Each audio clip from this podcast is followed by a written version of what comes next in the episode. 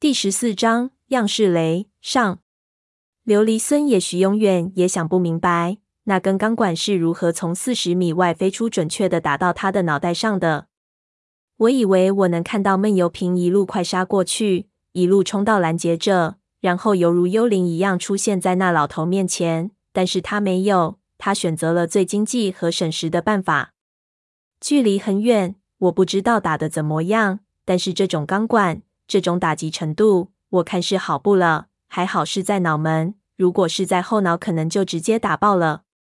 最开始那些人还不知道，一直到后面琉璃孙身边的人大叫，所有人才慢慢停了下来。一看自己的老板趴在地上，立即就不知道怎么办了。后面那人扶着琉璃孙就吼了一声，他们才全退了回去，纷纷上车离开。一分钟内，所有人都跑得精光。只剩下一边围观的群众和我们几个。胖子满头是血，一边的车子撞得前扁后凹，上面全是被钢管砸的凹坑，地上甚至还有好几只鞋。我看着面包车和皇冠车绝尘离去，感觉好像做梦一样。此时背上的剧痛才开始发作，几乎要趴下。胖子解开自己的衬衫，捂着自己的脑门，拍了拍我，让我往车边靠。我们也不能待在这儿，丫头。问问你家马夫车还能开吗？不开我们的蓝的士。这儿看的人力，肯定还有不少琉璃章、琉璃罩。开是能开，但是过路口肯定被交警拦下来。司机道。他也挂了彩，眼角破得很厉害。打的公交随便什么。你胖爷，我不想和雷子打交道。胖子在这时候显得格外的靠谱。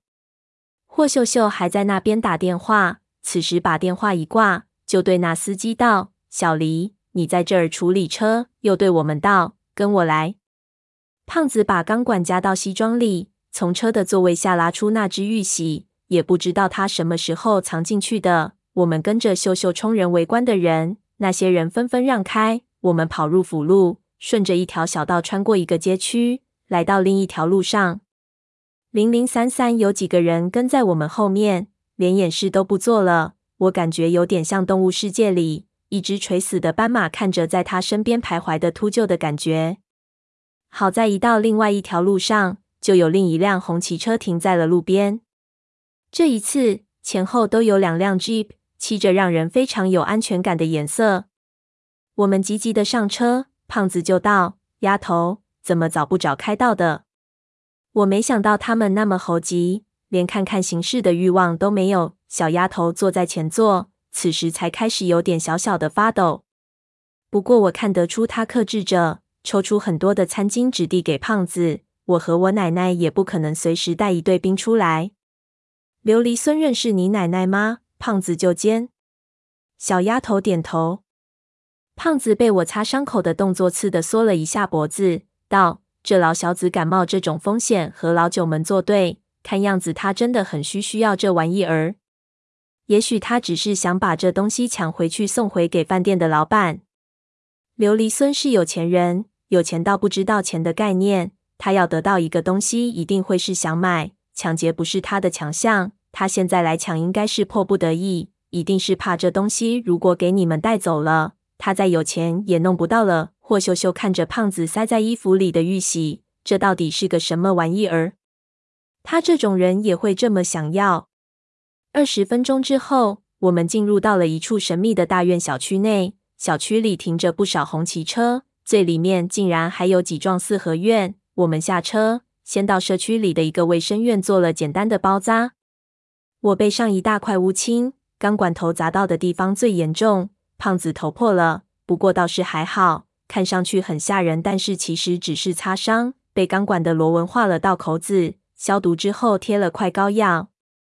搞完之后，霍秀秀就带我们走。我们在小区里穿行，发现这片真是大。走了半天，进了一胡同，一直往里走，里面竟然有曲径通幽的感觉。各种参天古树从边上的四合院里长出来，好像是进了什么寺庙一样。真没想到，北京城的某个小区里还藏着这么牛的风景，真是大隐隐于市。直至走到胡同的尽头，从一个很不起眼的小门进去，里面就是一个大院子。我们一眼就看到老太太坐在院子里喝茶，显然她比我们先回来，已经等了好一会儿了。院子里有一棵柿子树，下面有一口井，一边还有一些一看就很名贵的植物，感觉以前是小康之家的宅院。我们三个大咧咧的进去，老太太就问秀秀有没有受伤。秀秀把事情说了一遍，老太太才转向我们，对我们道：“还好我们家秀秀没受伤，否则我非扒了你们的皮不可。”说着让我们坐下。我呵呵一笑，这一次坐了总不会再点我的灯了吧？老太太没好气地看了我一眼，我或老太同一招不玩两次，而且说什么是什么，反正也用不着我来收拾你们，找你们来，是我愿赌服输，免得你们败了我的名声。趁你们脑袋还在脖子上，我把我们的事了了。我和胖子对视一眼，心说娘的，这老太婆估计看我们闯了大祸了，要和我们快点撇清关系。也罢，反正各取所需。这么乖张的老太婆，我也不想多来往，速战速决的好。于是单刀直入道：“那您愿意告诉我们了？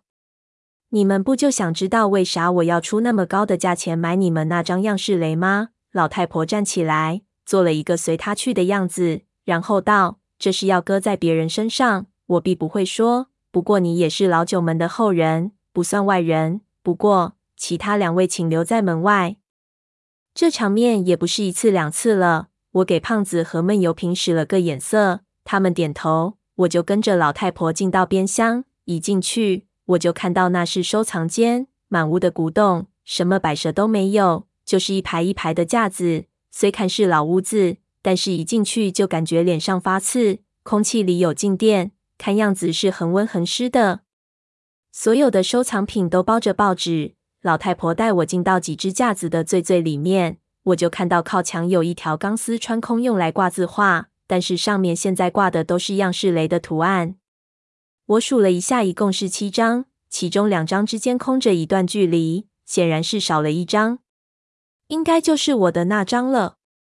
这是雷八层，老太太道：“你既然懂样式雷，应该知道这是什么东西。”我点头，有点惊讶，只扫了一眼。我就知道这是样式雷中的精品，而且这七张图纸其实是一座建筑的设计图。那是一座多层的楼，七张纸上都是每一层的结构都非常清楚，而且这楼不是一般意义的楼，它的底层规模最大，然后往上逐层缩小，乍一看犹如一座塔，但是因为它每一层都是楼宇的结构，所以比塔要庞大很多，更像玛雅的太阳金字塔。一般意义上，除了塔。很少会有古建筑修的那么高，不过也可以看出，最上面的部分其实已经是塔的结构，能称为楼的只有底下三层。这是道光二十五年的图样，设计师应该是雷思启或老太道。我这里存有七张，是楼的地下一、二、三、四、五、六、七层，最底下一层应该在你这里。这楼有什么蹊跷吗？我问道。乍一看过来。都是很普通的样式雷，虽然从图上大体还是可以看出这些楼都有背光的设计，和我手上的那张一样。对其他人可能没什么，不过对于我就有特别的意义。老太太摆弄着这些图样，这座楼的名字叫做张家楼。在二十世纪七零年代，这座楼的图样开始在国外陆续现世，被收购回国。你知道样式雷是皇家设计师，不可能为民间设计建筑。但是你看这里的图样，完全是民宅的式样。显然，这个张家楼和道光皇帝或者样式雷之间有什么故事。当时我有一个女儿在文化局工作，他们有一个项目和这座楼有关。一九七八年的年尾，他们在广西找到了这座楼。我记得那是一月十五号，我女儿出发去广西参与考古挖掘，那是她第一次出远门，一去就是好几个月。老太太转头看着我，表情有一丝萧索。我一直是想通过这次机会，能够锻炼一下她的能力，所以她回来的时候，我还很高兴的准备和他谈心。没有想到，他回来之后，性格忽然就变了。我听到张家楼这三个字就一个机灵，立即就想到了在妖湖底部的那座古楼，想说话，但是不知道说什么。但一听到他最后的那句话，我脑子又抽了一下。变了，我奇怪道。是的，他去过广西之后，性格一下变得十分古怪。以前他的性格十分的开朗，但是回来之后，他的性格变得很阴沉，基本都待在自己的屋子里，不知道在做些什么。我偷偷看过他几次，发现他自己在屋子里一直在画什么东西。一般来说，这种情况是因为他失恋了。我心说，他画的肯定是她男朋友的脸。霍老太继续对我说道：“我一开始认为是他恋爱了，但是后来发现不是，因为他有一次出差，我进到了他的屋子，看到那些画，我就意识到不太对。他顿了顿，全是钢笔素描，所有的图画的都是一座楼，一座非常古怪的楼。